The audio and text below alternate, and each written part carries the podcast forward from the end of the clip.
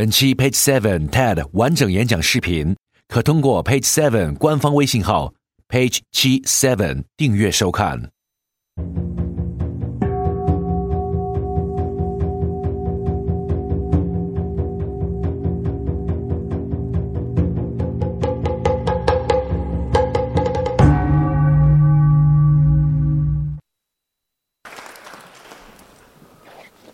呃，欢迎各位来到 TEDx 西安。今天我是作为第一位讲者站在这里，也希望大家可以在我这边了解到声音的魅力。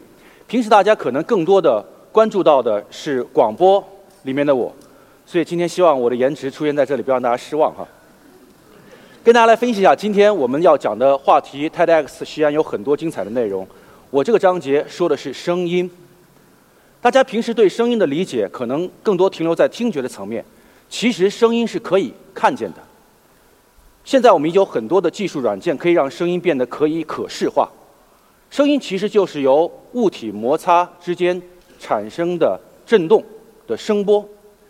我们的手机已经可以记录下声音的形状。比如现在我倡议大家拿出你的手机，找到语音备忘录，苹果手机或者是你的安卓手机都可以。我们可以测试一下，你看一看，当你发出。TED 的时候，声音的形状是什么样子？我们试一下，大家可以录 T。我没有听见大家声音，可以可以录一下吗？T E D，大家看见的是三个三角形，从左到右不规则小的三角形。OK，read after me 啊，继续 TED。大家可以看到，TED 的形状是一个三角形，从左到右。每一个声音的形状都是可以被总结、看见、规划，甚至是策划出来的。我们平时在西安吃肉夹馍的时候，大家知道吃肉夹馍的声音、剁肉夹馍的声音是什么形状吗？我们可以来看一下剁肉夹馍的感觉啊。在平时的时候，我们每一个声波的形状呢，在整体的出现的情况下，都会。不断的形成自己的波形，有它自己的名字。我们今天也是特地把这些西安有特点的声音带给各位。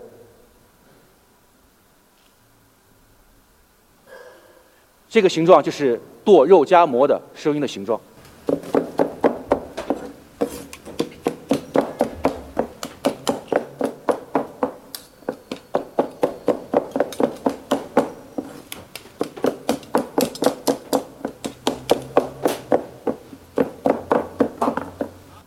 有没有觉得听起来很香？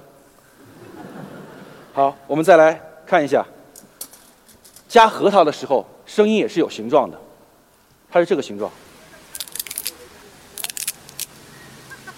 所以平时每一天我们所听见的声音，它都是以一个零件，或者是以一种物体形态，实实在在的存在我们的耳朵周围。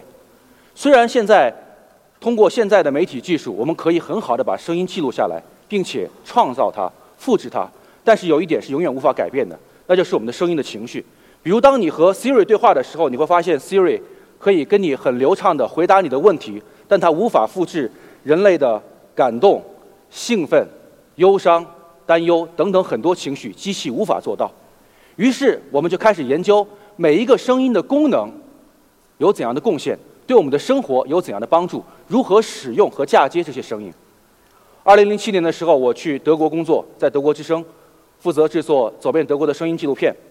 那个时候，我认为在德国做声音工作应该是一件非常文艺浪漫的事情，因为我从事的这个工作部门在波恩啊。大家可以看到，那个时候很瘦啊啊，也没脱发啊。在那个时候呢，我们做声音纪录片的时候，可以觉得呃，完全去畅想在德国的浪漫环境下去研究声音。后来发现，其实德国人已经开始把声音进行了仔细的研究和功能化。他们对声音进行了很多的分类，比如有的声音叫噪波，有的声音叫多普勒效应，有的有声像，有的有声位，就好像不同的肤色、不同的民族、不同的爱好一样，每一个声音都有它自己的功能和意味。我们来看一张表，这是德国人总结出来的，很有趣。我把它经常应用在我的声音纪录片的制作和我日常的生活里面。大家可以看到。最上面一行，male、female，男士或女士。第二行 young、old 表示你的年纪。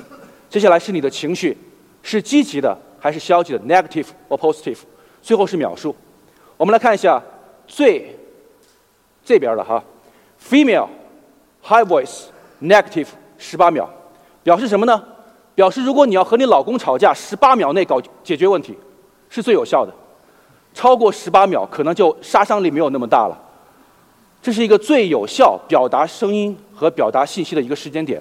比如我们来看到，male deep voice positive 十二秒，在十二秒内表扬你的员工，作为一名老板，你的声音传播的速度和力度是最有效的。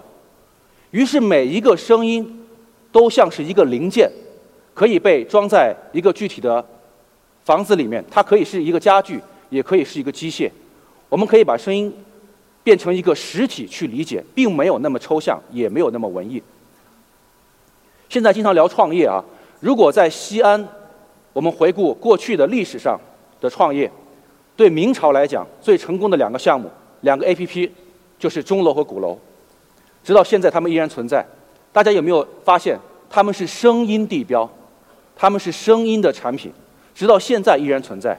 如果我们现在无法穿越回到过去的西安，看到古代的长安城，但我们今天依然可以在这里听见过去的钟楼和鼓楼的声音，它是没有变化的。如果当时我们把这些声音记录下来，你会发现到今天它依然是没有变化的，只要它发出的物体摩擦的本质是一样的。于是开始做纪录片的时候，我就尝试把这些可以穿越年代的声音记录下来，大家可以听一下。钟楼和鼓楼现在里面的声音是什么样子？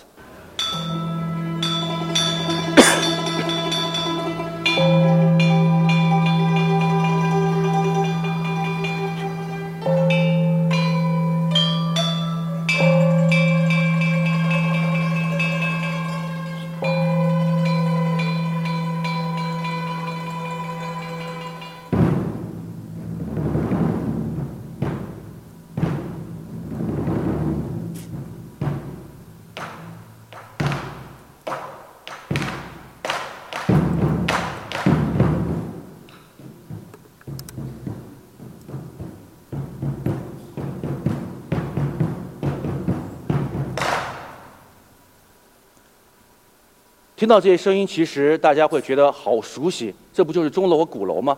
但是有多少人记录下这些重要的声音，让它穿越历史，并且成为文化的保鲜值呢？你做到了吗？很少人真正的去尝试录制声音，并且正视它的价值。为什么这些刺激到我去做这样的事情？大家看到这三张照片，是我在法国的凯旋门听见巴黎的马赛曲，听见法国的国歌。当时那天，因为我带着记者证，代表德国之声，在那个地方很荣幸的看见了凯旋门奏起的马赛曲，然后在德国波恩我生活的城市，看见了一个选出公主的现场仪式。另外，在丹麦有三个小女孩，告诉对方，告诉别人说，我们在通过自己印制的报纸在拯救非洲。如果你买这份报纸，可以拯救非洲的一只小动物。有很多有价值的故事，情绪。人和人之间的情感是通过声音本身的描述和记录下来的，但我们习惯了用照片，习惯了用自己所谓的新媒体的回忆，却往往忽视了这些东西。于是我开始尝试把它们都记录下来。在越南打乒乓球的时候，我记录下乒乓球的声音；在西湖，我会记录下西湖的水的声音；甚至是高僧的念经，我也会记录下来。三年前，我们成立了一支声音纪录片的团队，叫做 Page Seven。因为我们有一个很文艺的一个想法，我们听说了很多传说，传说里面神创造这个世界需要七天的时间，那七天以后是不是很多时候我们就忽视了神创造给我们的价值呢？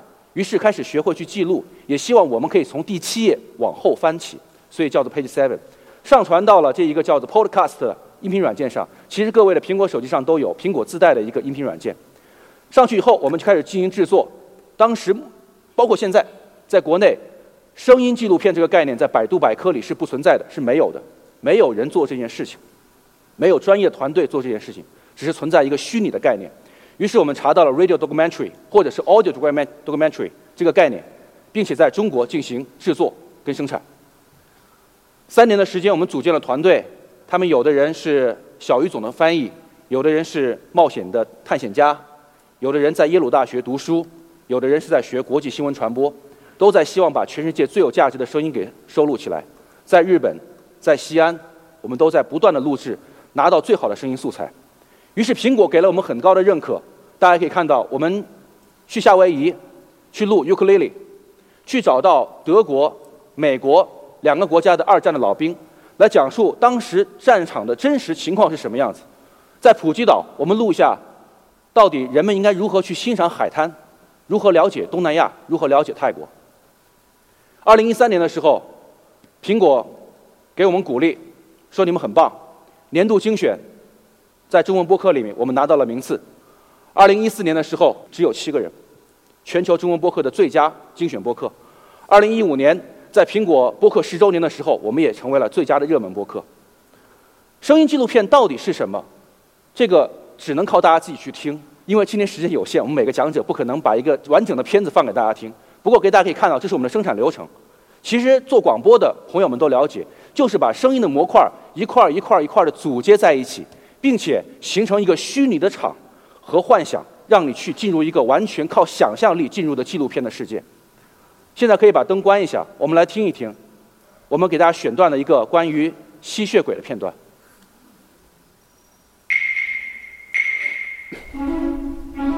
我们给你一个不怀好意的建议：这一期的 Page Seven，你最好选择在夜晚收听。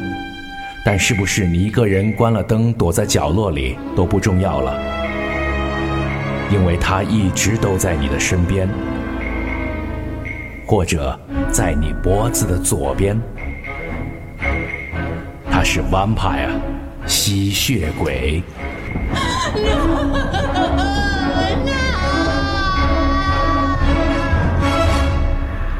Page Seven，夜访吸血鬼。有没有人觉得脖子的左边被咬了？开玩笑。呃，我们为了做这一部片子，后来找到团队、朋友，通过互联网联系去罗马尼亚采访那里的古堡，采访曾经经历过吸血鬼经历的一些人。两个月的时间，我们把自己关在房间里面去尝试了解吸血鬼，最后人都变得很崩溃哈，很害怕，整个精神涣散。但这就是因为声音作品会给人带来的刺激，它会刺激到你的想象力，没有任何一个画面可以表达人的想象力的那种快速跟丰富。在我们的前辈里面，Tony 是声音纪录片的鼻祖，他录下孩子的声音，录下动物的声音，也录下重要的历史事件。在这里，我们也倡议，其实每一位朋友都可以尝试用你手中的录制设备去录下你身边很重要的声音，也许是家人之间的对话，也许是车流声，也许是一声叫卖声。你会发现，声音的存在是稍纵即逝的。它很可能只是唯一的一次，唯一的一次存在。如果你错过了，再也不会回来。我们也希望大家可以和我们的 Page Seven 一样，把声音的价值真正的利用和思考起来。从今天起，让我们更多的去珍视每一个细节和每一次摩擦的存在。感谢各位。啊，荣谦先生，请留步。嗯，大家都知道，线下社会智能手机的普遍应用，记录这个方式有很多，比如说像视频呀、摄像都有。为什么你还会选择用音频的方式来记录生活的点滴呢？呃，有三个原因。第一个原因，其实声音纪录片在国外是一个非常普遍的形式，但在中国的广播市场里很难做到，因为有几个原因。第一个，中国的广播讲究的是二十四小时直播，没有那么长的时间和成本来进行制作的消化。而在国外，无论是 BBC 还是澳大利亚的 ABC，制作声音纪录片其实是人们听广播的一个常态节目。所以，中国的听觉文化需要发展，需要有更多的专业的广播人和专业的从事者来做这件事情。第二，大家可以设想一下，如果现在给各位一个片子，你去请一个导演拍美丽的秦岭，那视频的导演肯定想象的更多的是山川的壮丽，呃，很漂亮的风景。而声音纪录片的导演，因为媒介的线索不同，他会考虑到到底有没有民歌，有没有动物的叫唤声、风声、雨声、河流声，所以选择不同的媒介来记录不同的世界角度，出发点不一样，所以记录的精彩也是不一样的。第三个很重要的原因，也是因为其实还有很多人是看不见的，纪录片难道对他们来讲就永远无法去欣赏和祝福吗？所以，radio documentary 或者是 audio documentary 在世界的存在，在这个行业里的存在非常有价值。也希望每个人都把自己当做一部纪录片去记录自己。谢谢荣谦先生，谢谢。本期 Page Seven TED 完整演讲视频，可通过 Page Seven 官方微信号 Page 七 Seven 订阅收看。